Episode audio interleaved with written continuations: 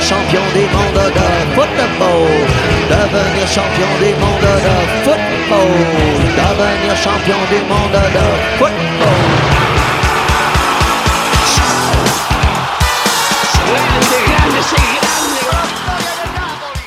de la FIFA, la AFA, la CONMEBOL, los árbitros, el VAR, el fútbol para todos, el fútbol para pocos, los representantes, los intermediarios, los que ponen la plata, los que se la llevan,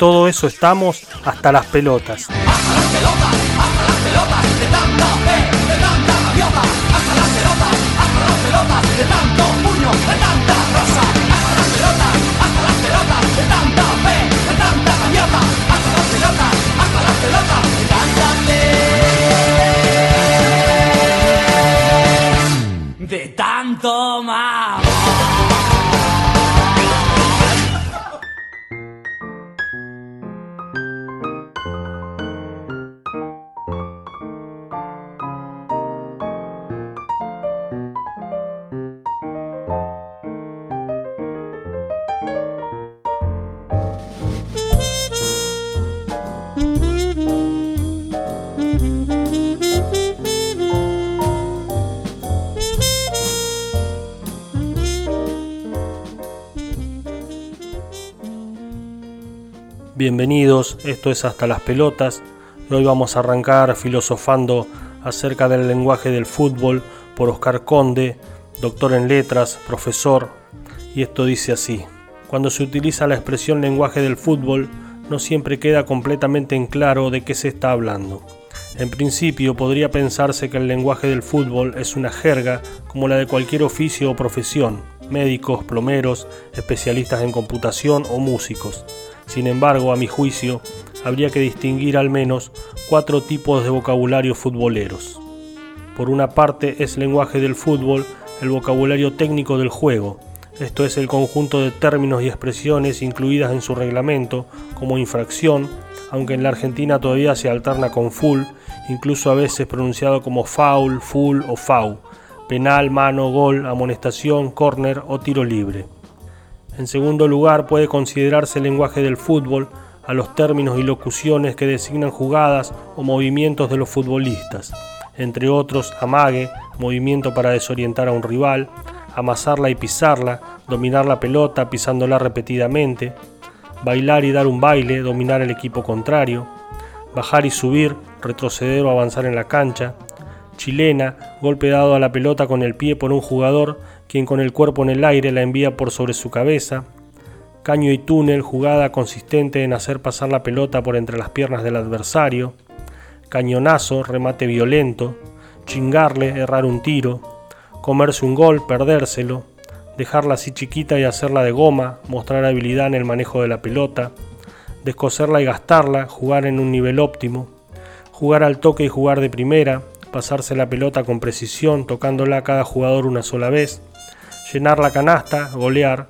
masita, tiro muy débil, morfársela, retener en exceso la pelota, palomita, cabezazo que un jugador lanzado al aire horizontalmente y con los brazos abiertos le da a la pelota, pared, jugada en la que dos jugadores se pasan la pelota con un solo toque cada uno a fin de esquivar a sus rivales, pegarle con la de palo, rematar con la pierna izquierda si se trata de un diestro y viceversa pegarle de emboquillada, rematar con la intención de que la pelota caiga dentro de la valla por detrás del arquero, pegarle de puntín, rematar con la punta del botín, plancha y planchazo, infracción peligrosa que consiste en golpear al rival con una o las dos piernas extendidas.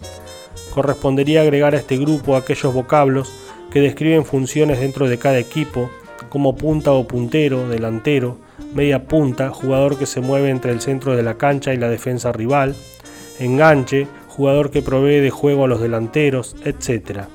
Y además las palabras que reflejan el carácter o proceder de los árbitros, como bombero, árbitro sospechado de perjudicar a un equipo, o bombear, arbitrar con parcialidad.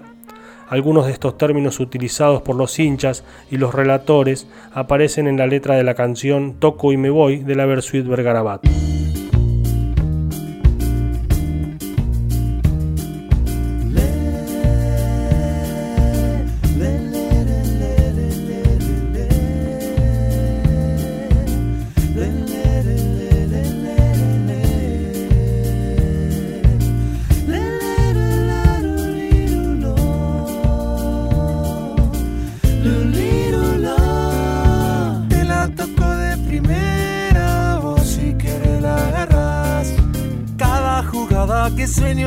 Realidad o pareciera algo casual. Aunque ponga la barrera, yo te la mando a guardar. Toda la vida es un baile, te pueden bailar, aunque no quieras, lo verás en una cancha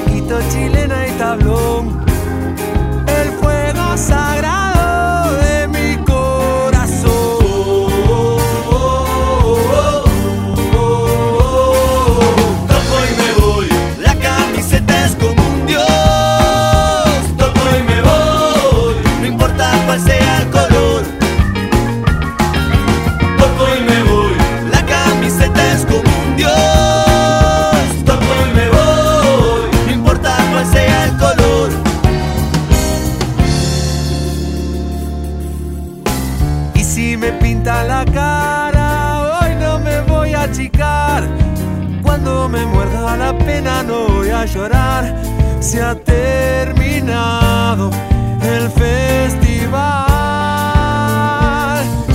En un picado cualquiera, mi alma se echa a rodar.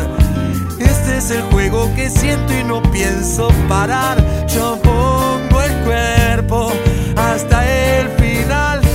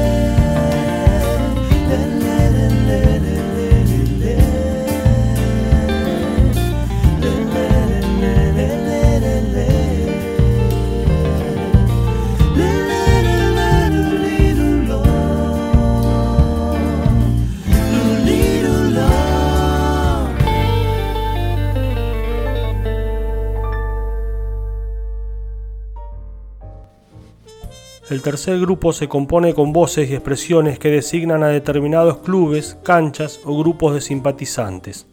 Por ejemplo, la Academia Racing Club, la Bombonera, el Estadio de Boca Juniors, el Cementerio de los Elefantes, el Estadio de Colón de Santa Fe, la Banda Roja o el Millo River Plate, los Cerveceros, simpatizantes del Club Quilmes, el Diablo, Independiente de Avellaneda, el Gasómetro, el Estadio de San Lorenzo, el Pincha, Estudiantes de La Plata, el Monumental, el estadio de River Plate, los Bosteros, fanáticos de Boca Juniors, o el Fortín, el estadio de Vélez Sarfield. Las denominaciones que reciben los seguidores de cada equipo tienen su propia historia. Los fanáticos de San Lorenzo son llamados cuervos por el color negro de la sotana sacerdotal, ya que dicho club fue fundado en 1908 por el padre Lorenzo Massa. Los de Chacarita Juniors se denominan funebreros, pues en 1906, cuando se formó el club, la mayoría de los socios eran empleados del Cementerio Municipal de Buenos Aires, ubicado en el barrio de La Chacarita. Asimismo, se conoce como triperos a los adeptos al Club Gimnasia y Esgrima de La Plata, en alusión a que la mayor parte de sus primeros aficionados vivía o trabajaba en el barrio El Mondongo, zona de frigoríficos ubicada en la localidad de Berizo. Según se cuenta, los apodos de los seguidores de los clubes rosarinos Newell's Old Boys y Rosario Central se habrían acuñado el mismo día, en oportunidad de organizarse un partido amistoso a beneficio de los enfermeros de lepra del Hospital Carrasco de Rosario. Un club estaba dispuesto a jugar, el otro no. Desde entonces, los fanáticos de Newell's son llamados leprosos y los de Rosario Central canallas.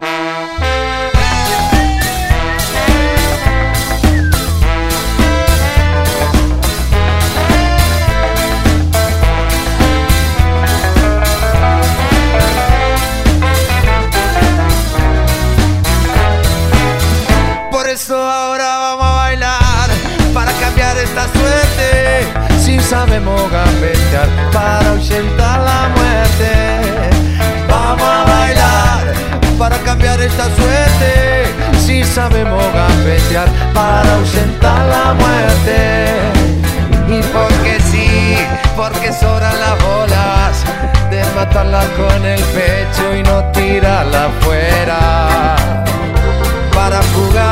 De locales cualquier cancha, aunque pongo el corazón y vos pones la plancha. Vamos a bailar para cambiar esta suerte, si sabemos gambetear para ahuyentar la muerte. Vamos a bailar para cambiar esta suerte, si sabemos gambetear para ahuyentar la muerte. Y porque soy de la escuela del bocha.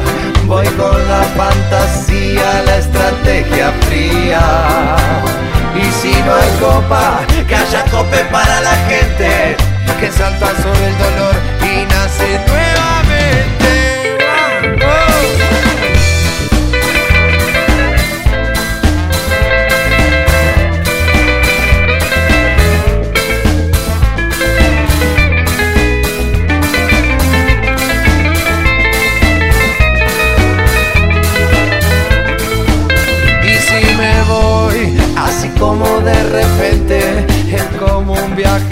Para el que viaja siempre.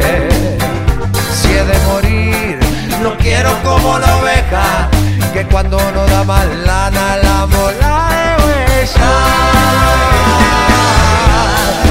Vamos a bailar para cambiar esta suerte, si sabemos cafetear para ahuyentar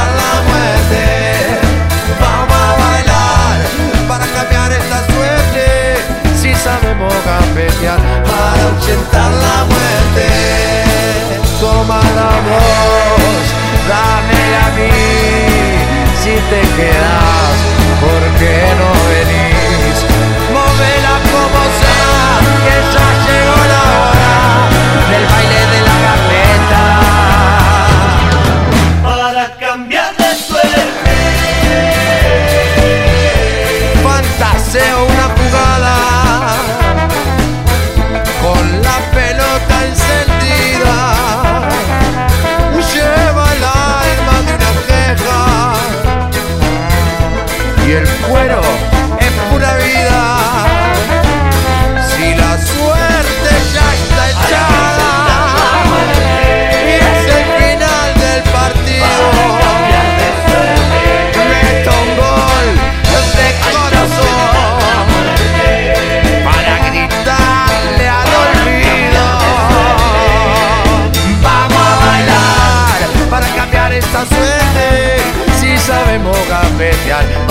ahuyentar la muerte.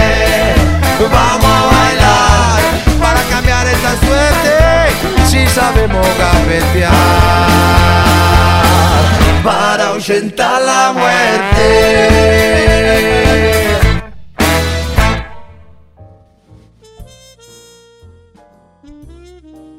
El cuarto grupo de palabras pertenece al fútbol barrial o de potrero Incluye vocablos como colgarla, patear la pelota hacia un lugar alto, desde donde es difícil recuperarla. Con el tiempo comenzó a usarse también en las canchas para referirse a la acción de enviar la pelota a la tribuna. Picado o fulbito, partido informal y amistoso. Metegol entra, juego informal en un único arco donde los jugadores intentan convertir goles para obtener así el puesto de arquero. Forma abreviada de la oración, el que mete el gol entra al arco o cabeza, juego de dos jugadores o dos equipos de dos jugadores en el que solo son lícitos los goles convertidos cabeceando.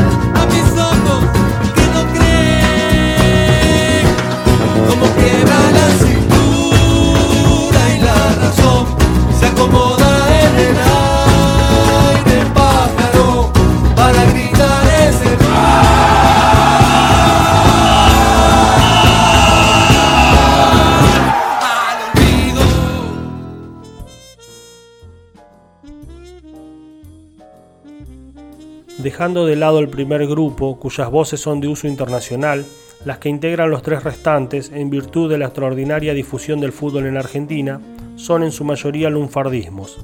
Habría que admitir, sin embargo, que los vocablos del segundo grupo siguen perteneciendo, mayoritariamente, al campo semántico futbolístico o al menos parafutbolístico. Pero lo que más me interesa en esta oportunidad es detenerme en aquellos vocablos y expresiones que pasaron, con cambio de significado, de la jerga del fútbol al habla popular. Unas cuantas metáforas del lunfardo se han originado en expresiones futboleras, al toque que en el fútbol alude a la sucesión de pases en los que cada jugador toca la pelota una sola vez, se ha generalizado con los significados de enseguida, rápidamente, de forma acertada e inmediata. Con la expresión de taquito ha sucedido algo semejante, de designar una jugada lujosa que consiste en golpear la pelota con el taco del botín, se ha extendido para significar con facilidad, sin ningún esfuerzo, el giro dejarla picando remite en el habla popular a los dichos de una persona que le permiten a otro burlarse, hacer un chiste o expresar un defecto del primero. En un partido de fútbol, el offside, tempranamente incorporado al lunfardo bajo la forma orsay, es una posición reglamentariamente nula para el ataque. Fuera de un campo de juego, estar en orsay quiere decir estar desubicado o fuera de lugar, estar en situación difícil o estar en falta. Del mismo modo, la locución quedar en Orsay significa quedar descolocado en una situación, salir mal parado o perjudicado. La propia palabra fútbol o pronunciada como fulbo por sinecdoque significa pelota. Con este término se generó la expresión no cazar un fulbo, en principio para expresar la imposibilidad de un jugador de hacerse de la pelota en la cancha, y luego pasible de aplicación a aquellas personas que no entienden nada sobre algo o que no entienden nada de nada.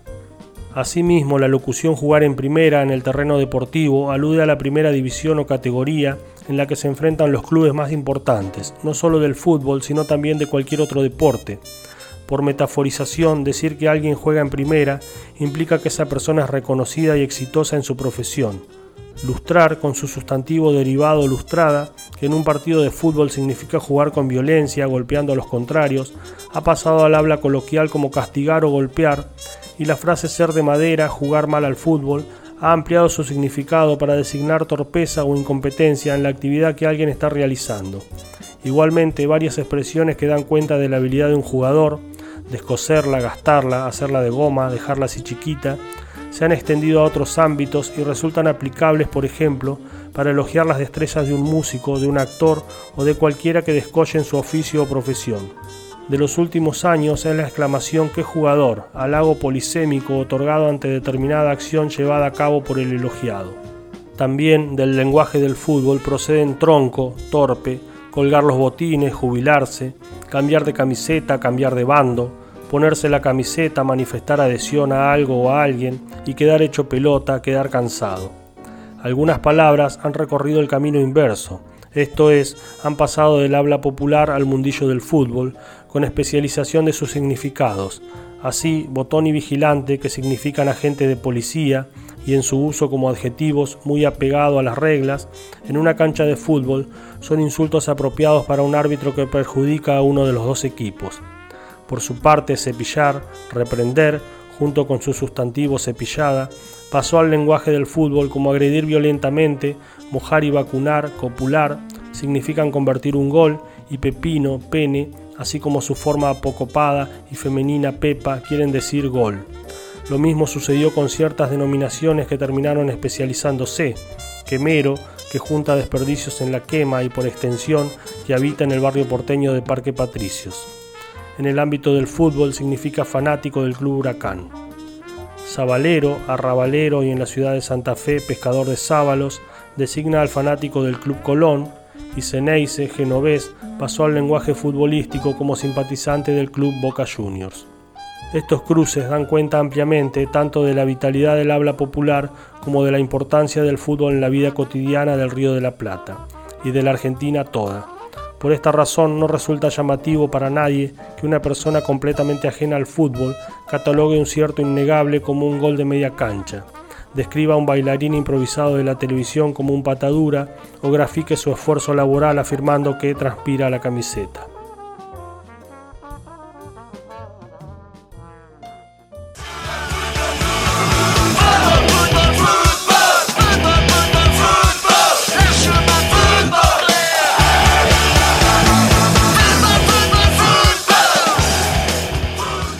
Aunque el Mundial haya empezado el jueves, en mi cabeza arrancó ayer, a los 20 minutos del segundo tiempo del undécimo partido, cuando Messi hizo su primer gol en un Mundial con la camiseta número 10. Desde el 98 ningún jugador argentino con la 10 en el pecho había marcado un gol. El de Messi contra Bosnia vuelve a ponerle a la camiseta argentina la rúbrica de sus antecesores, Kempes y Maradona. Fue un gol limpio, hermoso, de estilo propio, de importancia psicológica para el grupo, como los que hacían Mario Alberto y Diego Armando. Y también fue un gol en el Maracaná, en ese templo, y durante un mundial que ya casi se convirtió en el menos frívolo y en el más intenso de lo que va del siglo. Hacía mucho que una Copa del Mundo no arrancaba sin más distracciones que las propias maravillas del fútbol. ¿Ustedes se acuerdan cuál fue el tema central durante la primera semana de Johannesburgo? Las bubucelas. Hablábamos todo el tiempo sobre el ruido insoportable de las bubucelas. No había otra cosa para comentar. Esta vez la copa se juega en tierra de cultura futbolística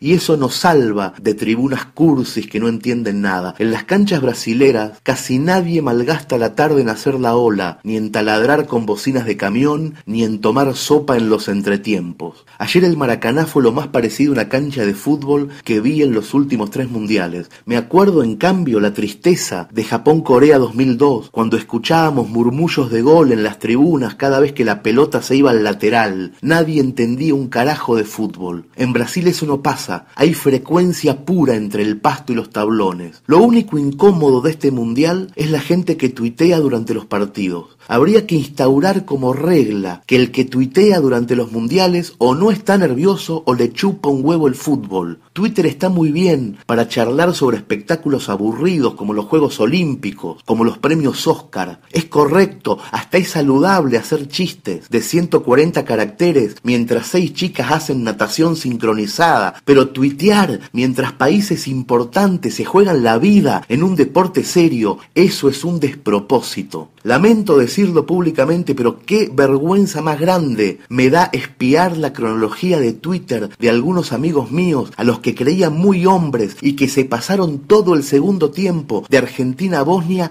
haciendo chascarrillos sobre el apellido de un centrojaz o sobre cómo se peina el cuarto árbitro. No tiene sentido, es un mundial serio. Que me perdonen, pero los que tuitean en tiempo real, mientras 11 jugadores aprietan los dientes, esa gente no entiende la diferencia entre un mundial y Masterchef. Mi papá, que en paz descanse, no podía soportar que volara una mosca en medio de un mundial. Si sonaba el timbre o el teléfono a la mitad de un partido importante, mi padre ponía gesto de incomprensión del universo y decía, o es una vieja o es un puto. Y siempre era una vieja o era un puto, no fallaba nunca. Una vez fue un mormón el que tocó timbre, que vendría a ser una vieja y un puto al mismo tiempo. Es una suerte que mi padre haya muerto en 2008 antes de la Twitter manía, el pobre no habría soportado descubrir que medio país, incluidos hombres grandes con pelos en las patas, se hacen los chistosos desde su telefonito mientras hay gente en una cancha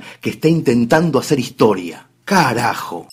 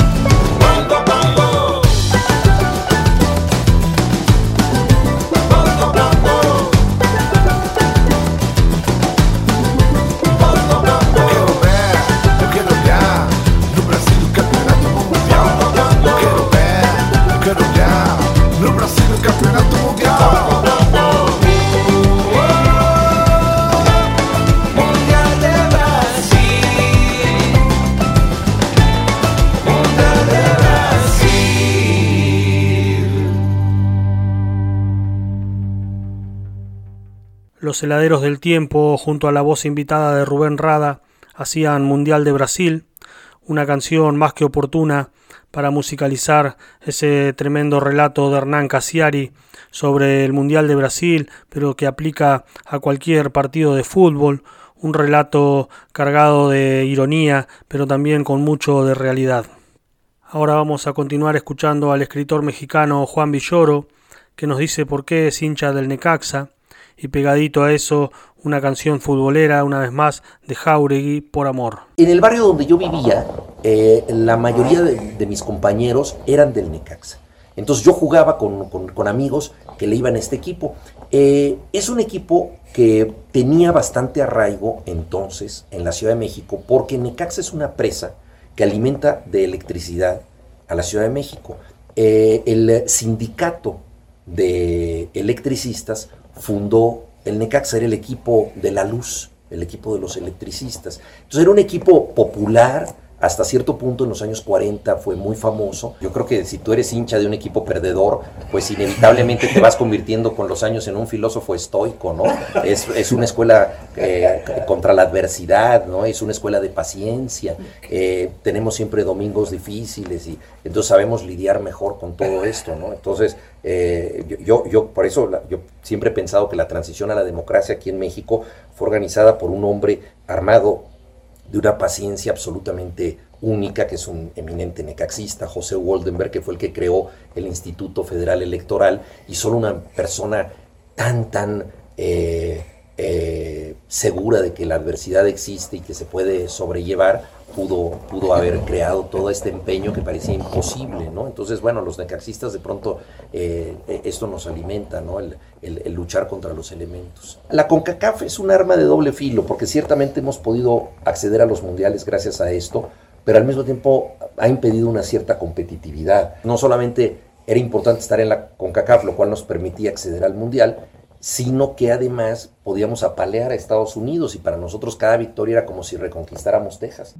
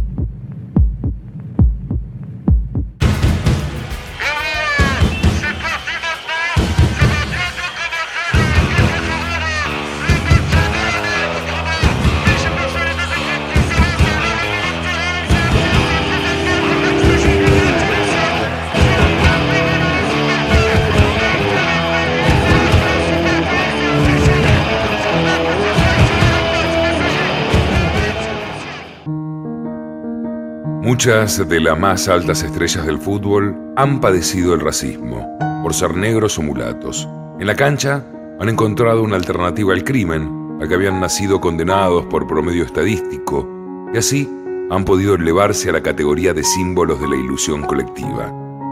Una encuesta reciente realizada en Brasil muestra que dos de cada tres jugadores profesionales no han terminado la escuela primaria. Muchos de ellos, la mitad, tienen piel negra o mulata. A pesar de la invasión de la clase media que en estos últimos años se advierte en las canchas, la realidad actual del fútbol brasileño no está lejos de los tiempos de Pelé, que en su infancia robaba manía en la estación del tren. Nkshanka, jugador de Camerún, arrancó de atrás, dejó por el camino a toda la población de Austria y clavó el golazo más lindo del Mundial 98. Pero Camerún no llegó lejos. Cuando Nigeria derrotó con su fútbol divertido a la selección española, que después empató con Paraguay, el presidente de España, José María Aznar, comentó que hasta un nigeriano o un paraguayo pueden ponerte en tu lugar.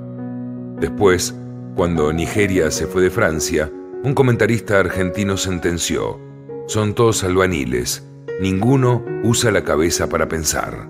La FIFA, que otorga los premios Fair Play, no jugó limpio con Nigeria, le impidió ser cabeza de serie, aunque el fútbol nigeriano venía de conquistar el trofeo olímpico.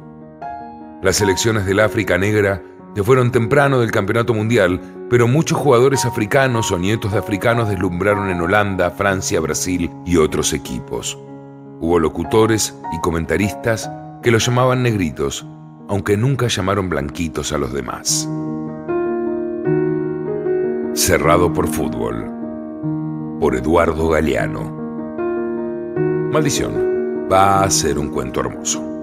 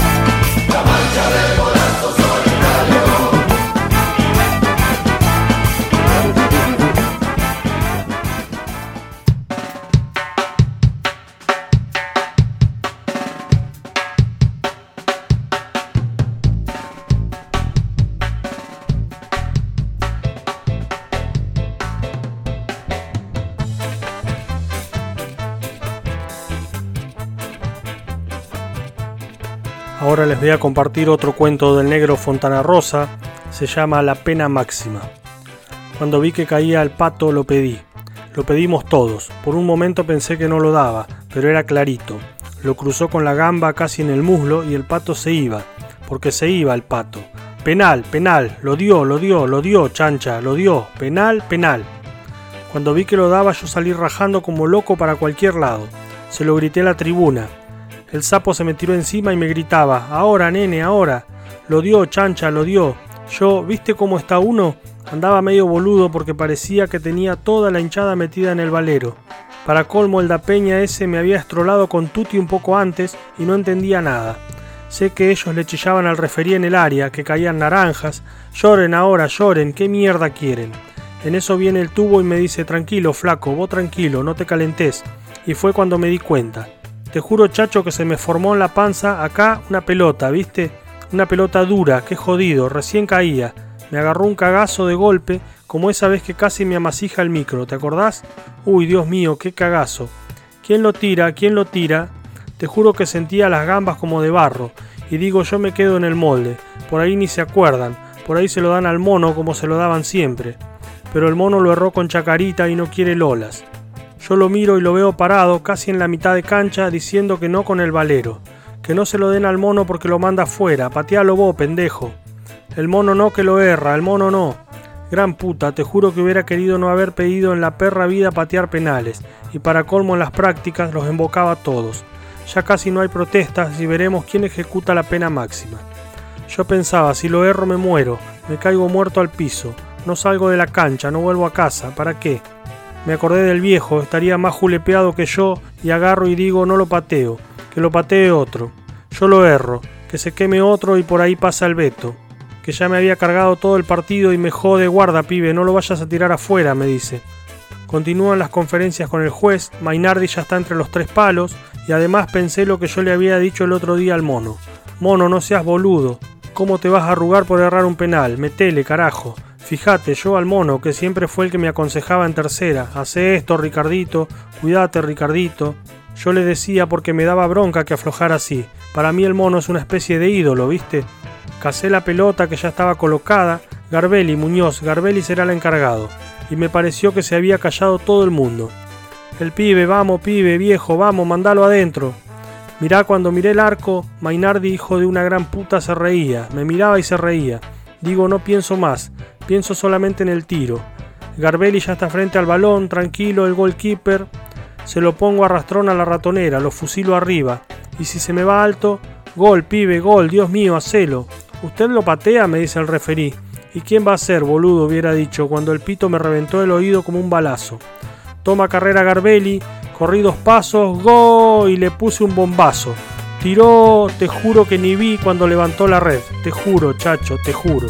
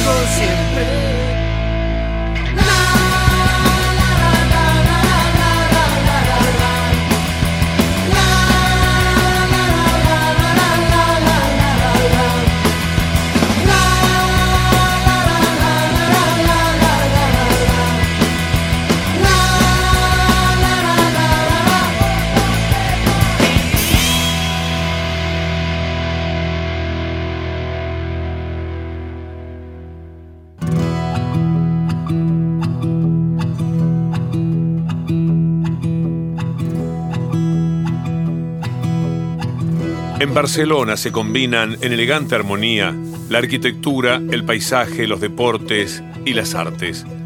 Las obras de Gaudí, las vistas desde el Montjuïc, las célebres veladas del Teatro Liceo, el paseo por las ramblas, por las playas y la evocación mediterránea de Joan Manuel Serrat son parte de esos encantos. Barcelona es más que una ciudad y el Barcelona es más que un club.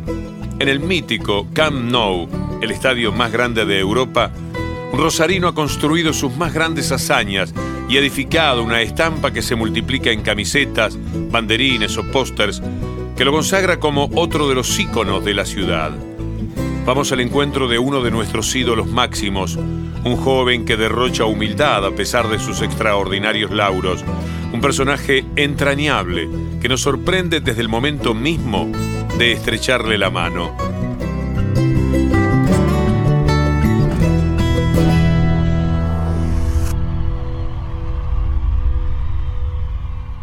Los números rigen la carrera de Lionel Messi y en la mayoría de los casos él parece destinado a dejarlos atrás. Nació un día 24 del mes 6 del 87. Tiene dos hermanos, una hermana y un hijo. Por un problema de crecimiento se fue al Barcelona a los 13. Debutó a los 16, siendo el más joven en la historia del Barça. Y allí comenzaron los récords. 91 goles oficiales en una temporada, 14 en una Champions. Convirtió tantos en 21 partidos consecutivos, 5 goles en un solo partido y máximo goleador en la historia del clásico con el Real Madrid. Igual que el 10, debutó en la selección mayor contra Hungría. Fue un 17 de agosto. Lío tenía 17. Lo echaron a los 47 segundos.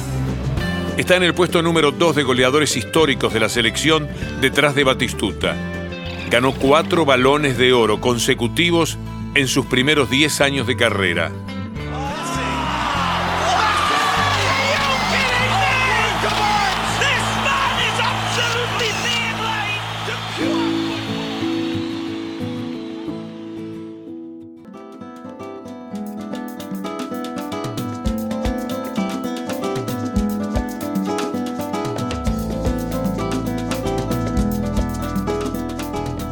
Messi, hombre, es un señor de fútbol. Señor que no se enfada, nunca da patadas, como muchos hacen, no saben jugar a fútbol. ¿eh? Y, por lo menos es, un señor de fútbol. Ha vivido fútbol, que ha venido aquí a los 16 años con el Barça, ha subido, subido, subido poco, tiene 26 años, y el tío doncs, eh, es una maravilla. Es una maravilla, es, es, un, es un do, do fútbol de un rey, del rey, de no despegar la pelota del pie. La copa de O sea, se le escapa un poco y se dribla uno, dos, tres, cuatro, cinco. Vaselina y gol. Messi pues es un crack, es un figura. El mejor del mundo, el mejor de la historia y no hemos visto nunca nada igual. Nunca, nunca nada. Ni Cristiano, ni Pelé, ni nada. Messi, Messi el mejor.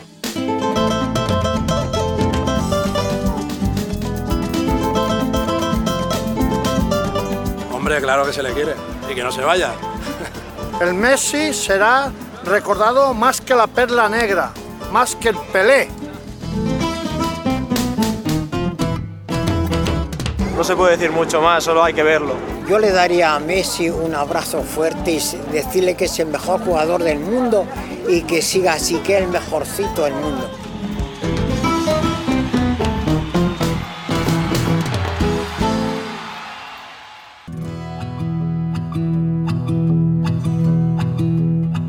La emoción por el cálido encuentro con el mejor jugador del mundo nos acompaña en nuestra última recorrida por la mágica Barcelona y nos invita a ilusionarnos con nuevas sorpresas nacidas de su talento, con un sueño mundialista que parece ser su única cuenta pendiente en esta lista llena de gloria.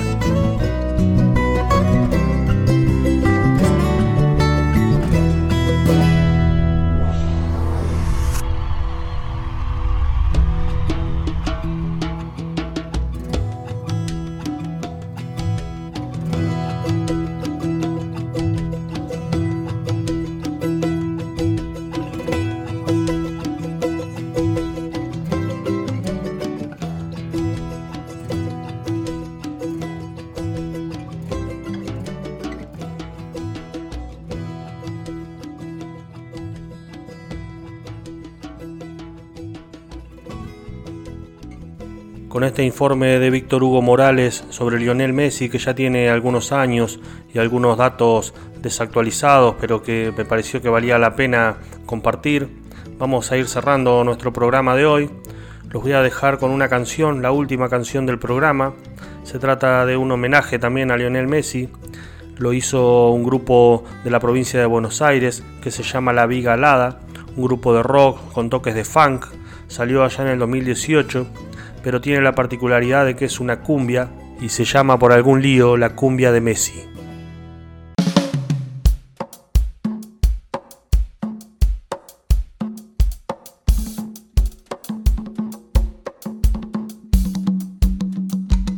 Por algún lío me fui, por algún lío volví. Lo acusan de ser más grande que lo cualquiera.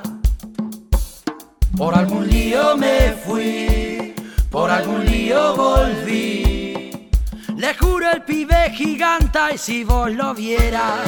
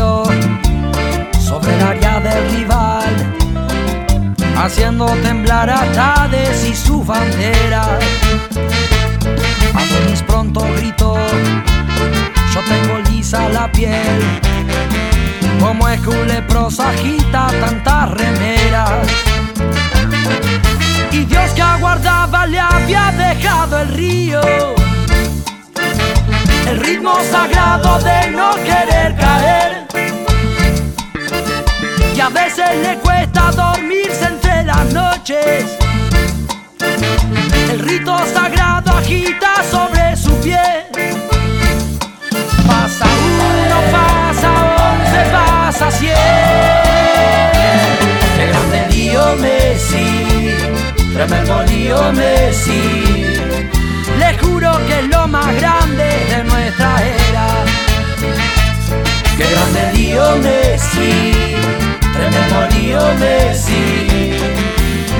El pibe giganta y si vos lo vieras.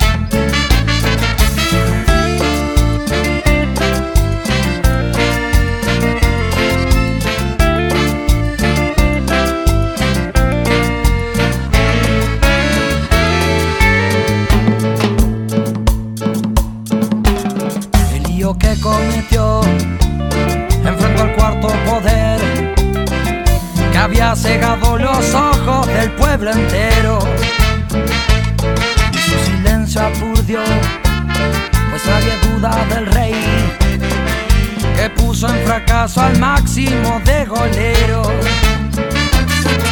Y Dios aguantando había abrazado al lío que nunca le falten dioses a nuestro rey.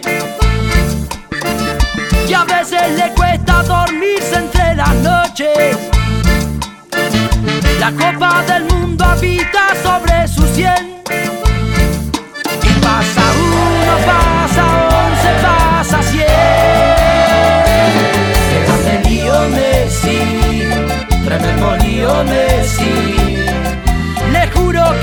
Más grande de nuestra era. Qué grande lío Messi, tremendo lío Messi. Le juro el pibe giganta y si vos lo vieras. Qué grande lío Messi, tremendo lío Messi. Enorme lío Messi, gigante lío Messi.